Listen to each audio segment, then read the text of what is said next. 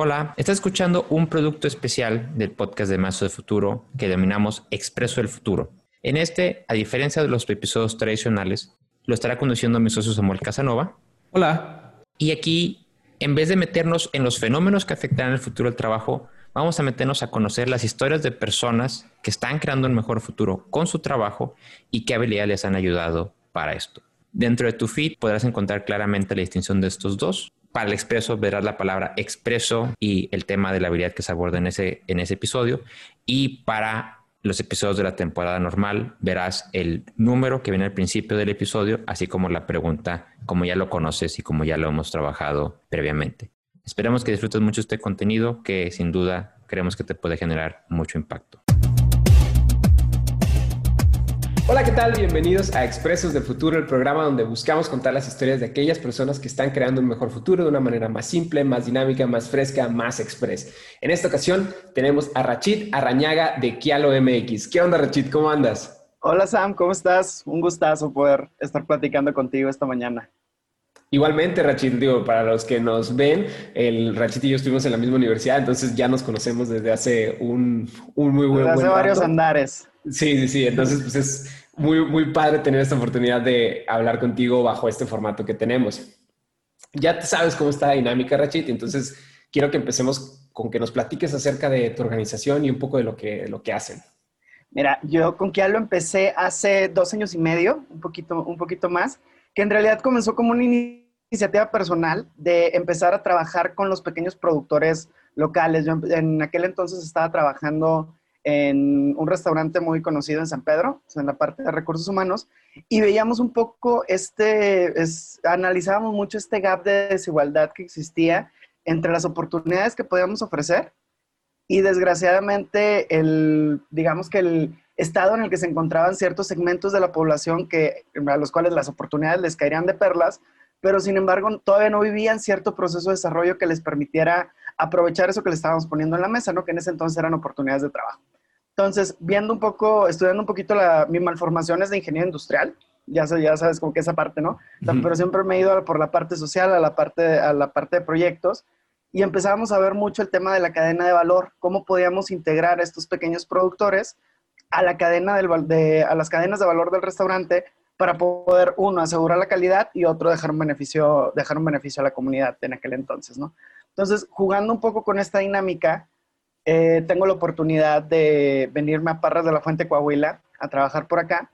Y empiezo, y empiezo a adentrarme mucho en cómo podemos empezar a diseñar un proceso de fortalecimiento, diseñar un proceso de desarrollo este, para cada uno de estos pequeños productores y no solamente en el tema de profesionalizar lo que hacen, porque son muy buenos haciendo lo que ellos hacen. O sea, si hablamos ya cuando entramos en, temas específicos, son muy buenos haciendo cajetas, son muy buenos haciendo queso, son muy buenos trabajando, al, o sea, trabajando el vino, haciendo lo que ellos se dedican.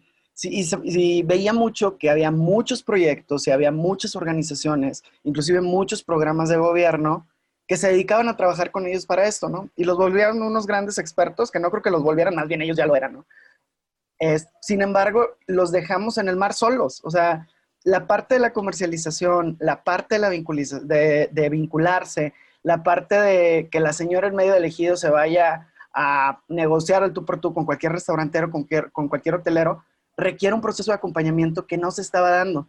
Entonces, lo que yo prácticamente este, empecé a hacer con, con Kialo y con estas miras es cómo podemos reducir la desigualdad poniendo, o sea, poniendo como eje central la educación y un proceso de desarrollo y de acompañamiento personal. O sea, ya no te vuelves un beneficiario, sino a mí me encanta verme como Kialo se vuelve un socio comercial de ellos y los empiezas a ver como iguales, ¿no? Y desde ahí empiezas a trabajar y empiezas a aportar cada quien las herramientas que tiene para generar un contexto mejor para todas las personas. Y creo que ya lo estabas contestando un poco en la siguiente pregunta, Rachid, pero nos gusta que quede como muy tangible el cuál es la problemática, cuál es ese problema que estás buscando resolver y por qué nos debe importar. Reducir la desigualdad social que existe en México. Esa es, la principal problemática que, queremos atender y cómo la reducimos creando un ecosistema en el cual al final de cuentas lo más importante es generar comunidad para poder buscar el desarrollo de todos. Muy bien, creo que le dijiste, eres el primero que le hice de una manera tan, tan corta, pero directo al, al punto. Y me encanta cómo empieza con algo que empieza con tu experiencia en el giro restaurantero y lo llevas a esta problemática de la desigualdad social. Me, me fascina cómo hace, haces este vínculo. Y en este camino, en esta aventura, como, como nos gusta decirlo, es ¿qué, ¿qué, te ha ayudado a ti? ¿Cuáles son las habilidades que te han ayudado a resolver esta problemática o a buscar a resolver esa problemática y cómo las has desarrollado? Mira, yo creo que así de las grandes lecciones, este, un, el, digamos que la principal frase con la que, con la que empezó Kialo y la que utilizamos mucho es seamos puente, ¿no? Buscar ser puente con las personas. Y una de las, una de las principales grandes lecciones que aprendí desde el inicio, con un poquito con las, con, con las caídas de todo emprendedor, ¿no? Es dejar a un lado la visión de ser, en, en inglés traían un concepto, me, lo dijeron los amigos de Shoka, que es el heropreneurship, es como que jugarle a ser el héroe, el, emprendedor, y más bien la gran lección es saberte parte de un ecosistema en el cual tú no eres el héroe, tú no eres el único gran salvador que viene con la gran idea, sino más bien empezar a asumirte parte de, un gran grupo y en ese grupo tener muy claro qué es lo que tú puedes aportar. Y en, ese, y en esa claridad de lo que yo podía aportar, me di cuenta que algo fuerte que podía traer este, en el momento que trabajaba con los pequeños productores es la vinculación. O sea, la vinculación con otras áreas comerciales, el empezar a ver el cómo en vez de vender la cajeta casa por casa o comadre por comadre que tienes en la calle, poder acercarte con un restaurante y asegurar una venta por volumen grande que a ti te representa un ingreso fijo y que al final de cuentas cuando hablamos de ingreso fijo, hablamos de estabilidad emocional para las familias, ¿no? Ya no anda, ya no anda el productor o la productora con la mano, este, ahora sí que con la mano en el corazón viendo quién me quiere comprar, sino asegurarte y asegurarte que tu producto tiene calidad, que tu producto lo puedes vender de manera, este, pues de manera masiva, de una forma más grande, de una manera diferente, no solamente como el casa por casa o aquí, o aquí con mis cuates, y el asumirte, este, el asumirte emprendedor, ¿no? Entonces, ese tema de la vinculación y el poder ser acompañante del proceso, yo creo que es la gran habilidad que reconozco en mí y que un poquito ha sido cómo replicamos el tema de, este, tú, que está, tú, tú que lo has vivido muy de cerca, el ecosistema que hemos este, construido, diferentes organizaciones en Monterrey en temas de emprendimiento, cómo lo podemos replicar en otras zonas, este, de manera diferente, obviamente, pero generando las plataformas para que para que podamos crear un mejor ecosistema para todos, ¿no? Un mejor contexto para todos. Voy a enfocar mucho, en, me llamó mucho la atención que me, te menciones como el ser acompañante como una habilidad y, y creo que me voy a enfocar mucho en esa, cómo desarrollas esa habilidad, cómo desarrollas el, la mentalidad de ser, o, o, si se puede decir así, no esa mentalidad de ser acompañante y a lo mejor también va relacionado con eso de quitarte ese ego del heropreneur, del héroe emprendedor. Ajá. ¿Cómo le has hecho para desarrollar esa, estas habilidades? Yo creo que es, lo, lo veíamos mucho como el tema de facilitación, o sea, te vuelves un facilitador del proceso y lo que, hay, lo que me ha ayudado bastante es ponerte en el mindset el cómo puedes volver el proceso más fácil para otros, ¿no? Y desde ahí empieza mucho, el, o sea, más bien sales con una óptica, con unos ojos de todo lo que encuentras en el ecosistema, todas las oportunidades que salen, ya más bien las empiezas a pensar bajo una lógica de no es tanto para mí, para qué me funciona y para qué le funciona aquí a lo, sino cómo podemos conectar a la maestra Estela que vende vino este, frente a ciertas oportunidades que surgen, ¿no? Como en este caso, digo, simplemente un, un ejemplo muy tangible con el tema de la contingencia. Este, pues obviamente Parras es un, una ciudad turística y el, ahora sí que la Semana Santa, que fue cuando cayó la pandemia, este, era el, el, la época de vacas gordas, ¿no? Donde todos aprovechan para vender y donde todo se, pues, este, ahora sí que es la venta alta que te permite solventar cuando viene la temporada baja.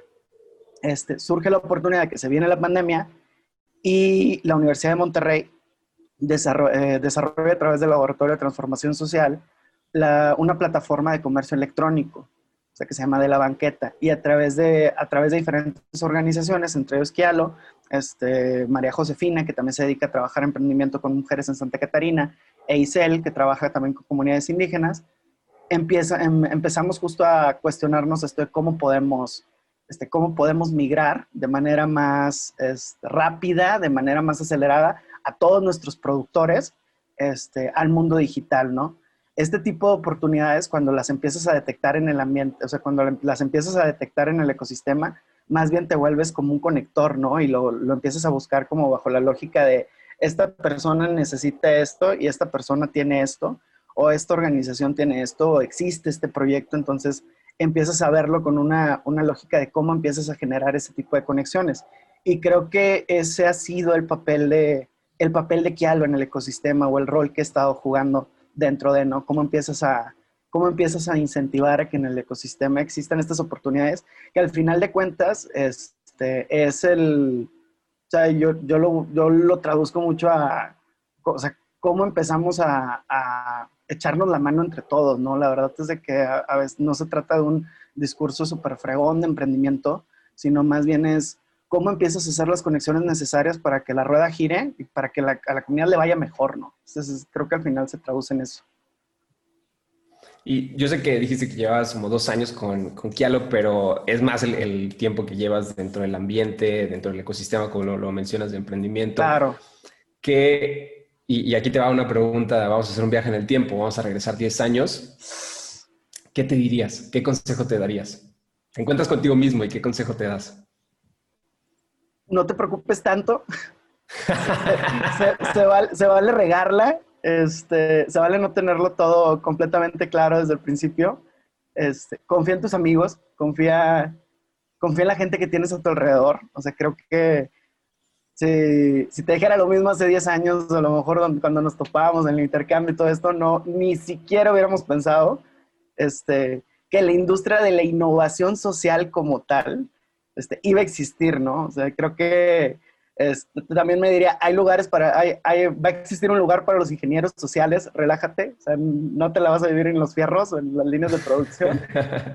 este, y en, también como, creo que me, me motivaría a, a saber qué puedo, que tener más claro qué puedo poner en la mesa yo. O sea, como que cuáles son las habilidades que, que tengo y con esa claridad asumir que es como llegar a un gran banquete y es como que, bueno, güey, tú vas a llevar el pan, tú vas a llevar el vino, ¿no? Tú vas a llevar, tú vas a llevar la pizza, tú vas a llevar la lasaña. O sea, ¿qué es, qué es lo que tú traes en el morral? Y asume que no es como una espada para que tú te vayas solo en medio de la nada, sino más bien para que se aporte en un, en un lugar donde todos están poniendo algo, ¿no? Y lo vemos mucho en el ecosistema de Monterrey.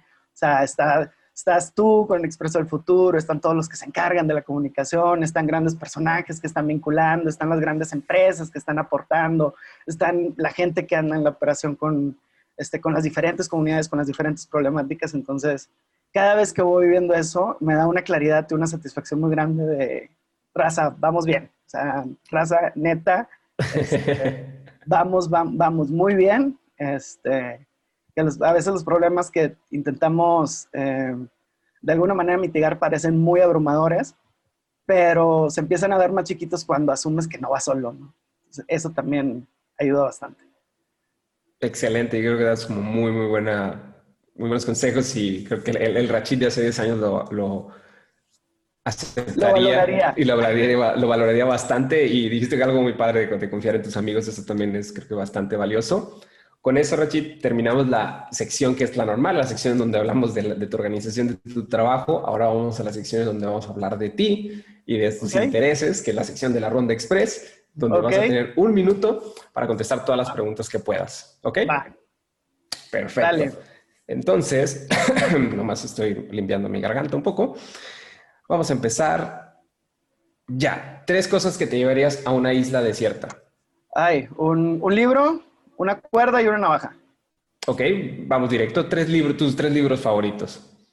Es, me va a pasar lo que a Peña Nieto, pero este, pum, mis tres libros favoritos. El Descubre tu sueño de Gerald Fagin, lo tengo aquí por el, uh -huh. de la comunidad jesuita, lo sigo mucho. El, ¿Cuál otro libro? Soy súper fan de Harry Potter, o sea, los siete libros me los, me los como sin problema. Este, y hay un libro muy, que también me encanta, que me gusta bastante, que está dirigido a, este, conectar con tu energía, y conectar con tu energía interior, también de, este, creo que es de Jerry Freeman, otro sacerdote jesuita que también me encanta, este, es también de las grandes recomendaciones que les puedo dejar. ¿Bebida favorita? Uf, cerveza artesanal. Tiempo, tiempo. muy bien, muy bien. Justo, justo, justo tiempo. Ok, dijiste cerveza, creo que con eso nos quedamos. así es, así es el hacha del tiempo de la Ronda Express, así es. El, al minuto cortamos, pero creo que por eso sí fue súper rápido y alcanzaste a decir la cerveza. Igual nomás voy a profundizar algún tipo de cerveza en particular. Pues no, no quiero anotar goles, pero almacén 42. la que quieran. Oye, le vamos a decir a Alfredo. Alfredo para que le digan Alfredo.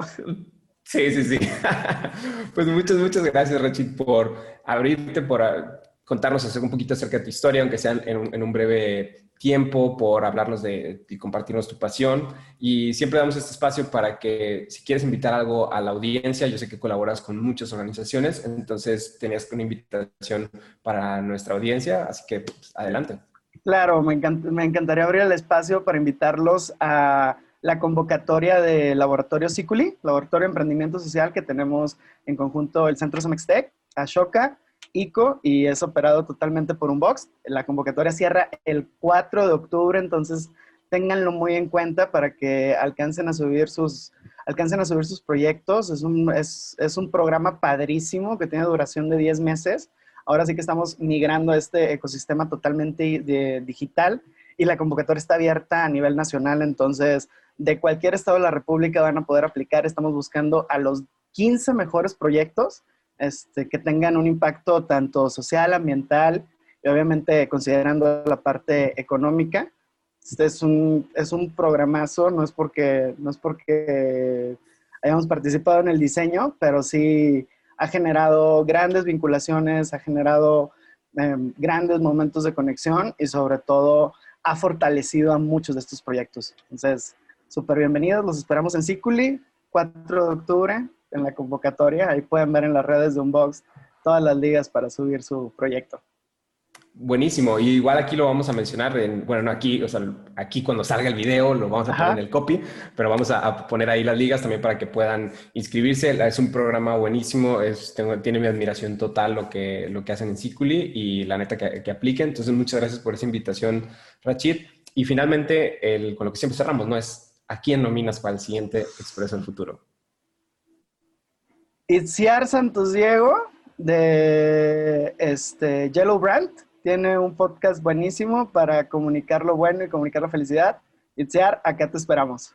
Perfecto, la, la, estaremos buscando. Muchas, muchas gracias, Rachid. Muchas gracias a todos los que nos escuchan, como siempre. Sigan creando, creen este mejor futuro y pues nos escucharemos en el siguiente Expreso del Futuro. Así que, hasta luego. ¡Iu!